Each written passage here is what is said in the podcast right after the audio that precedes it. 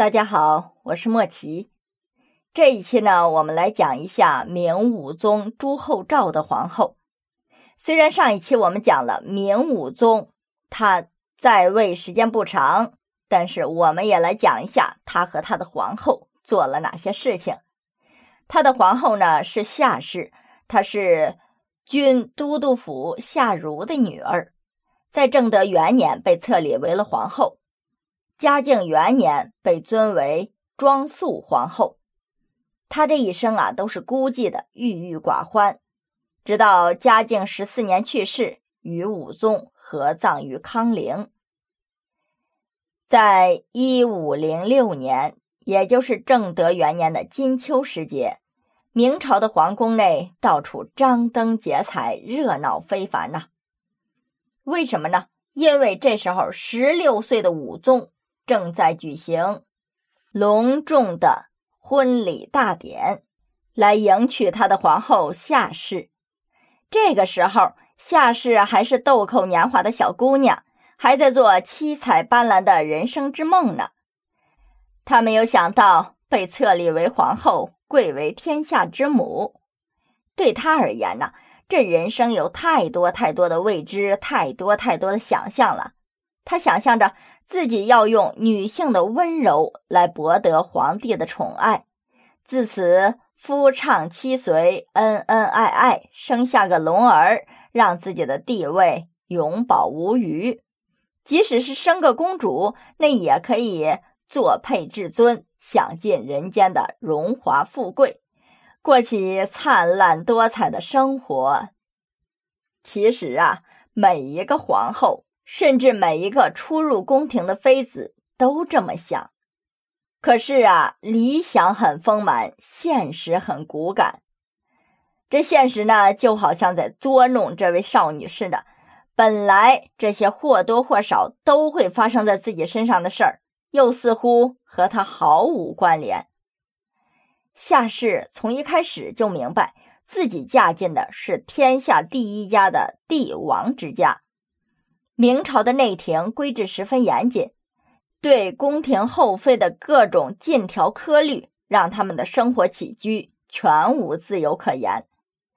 而她嫁的这位夫君呢，虽然贵为天子，却是一个荒淫无度、醉生梦死的昏庸之辈。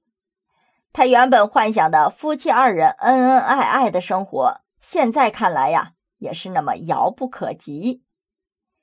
武宗朱厚照作为孝宗皇帝的独子，两岁的时候就被立为了太子，而孝宗呢忙于政务，忽略了对他的培养。陪伴他度过童年的呢，是一批精通文墨的宦官，比如刘瑾。刘瑾，我们知道明朝有名的大太监呐。这些人呐，整日只会弄些鹰犬鸟兽之类的。供武宗游玩取乐，就这样荒废了学业。在一五零五年，孝宗过世，年仅十五岁的武宗继统，没有几天呢，就把批阅奏章的朝政大事都交给了宦官刘瑾，他自己呢，就沉浸在游乐之中。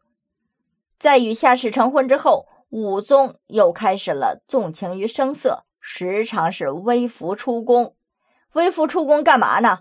不是考察民情，而是到青楼妓馆寻欢作乐。有一次，他竟然把良家妇女误认为是娼妓，任意闯进门去纵情笑乐。这武宗是个荒淫无度的君主，整天过着肆意妄为的淫乱生活。他追求声色犬马的感官享受。这就让夏皇后懊悔不已呀。夏皇后本性柔和，因为看不惯武宗而对他大力劝阻，没想到却遭到了武宗的训斥，于是他就只好隐忍迁就。这少女的七彩梦是一点一点的破碎呀，随之而来带给她的那就是无穷的寂寞。这武宗呢，还大兴土木。修了座多层的宫殿，命名为豹房。豹房里面呢，全都是各色的女子。这豹房刚一落成，武宗呢就干脆搬出了皇宫，住进了豹房，每天日日夜夜和一般美妓娈童纵情淫乐。在这偌大的皇宫里面呢，作为一国之母的夏氏也只能是独守空房，除了整天等着夫君改过，他什么也做不了。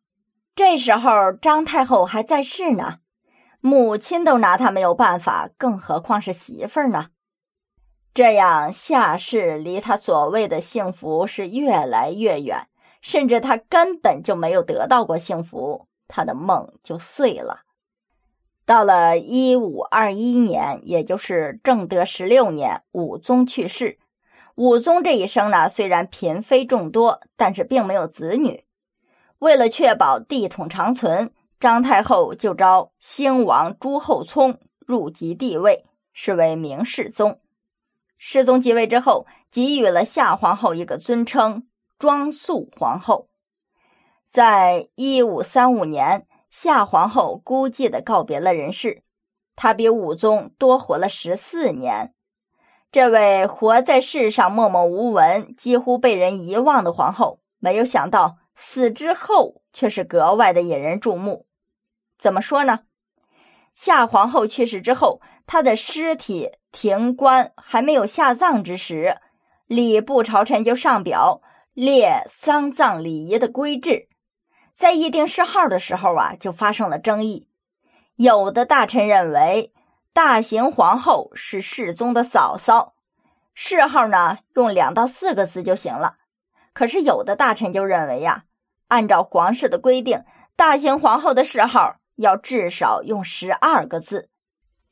世宗见大臣们如此放肆，甚至是引经据典为夏皇后说情，不由得是大怒斥责，要群臣重新商议。这大臣们哪敢在意呀？最后就想了一个折中的方案，用了六个字。皇帝呢也这才勉强同意了，这场争论才宣告结束。这夏皇后的遗体呀，也终于可以埋葬了。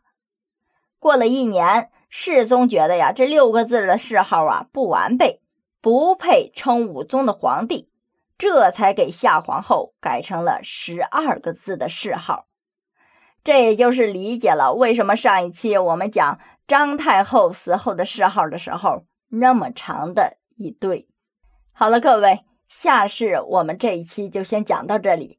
下一期呢，我们就来讲一下这个心思深沉的明世宗，看看他的皇后又是一个什么人物呢？